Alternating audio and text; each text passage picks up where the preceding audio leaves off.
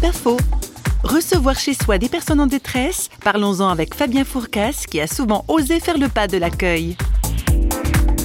Certaines fois, on peut être très déçu en disant mais est-ce que ça vaut bien le coup de recevoir des gens qui avaient euh, peut-être juste pour but de profiter? Et puis d'autres fois, et c'est là où ça motive vraiment à l'idée de recevoir, euh, des expériences vraiment extraordinaires qui vient changer notre façon de voir et nous apporter beaucoup plus de nuances sur la question de l'accueil de la personne en détresse. De ne pas voir simplement dans la personne qui est dans la rue un profiteur. Il y a des circonstances de la vie qui conduisent à un moment des personnes euh, dans la rue et que ce n'est jamais quelque chose est simple.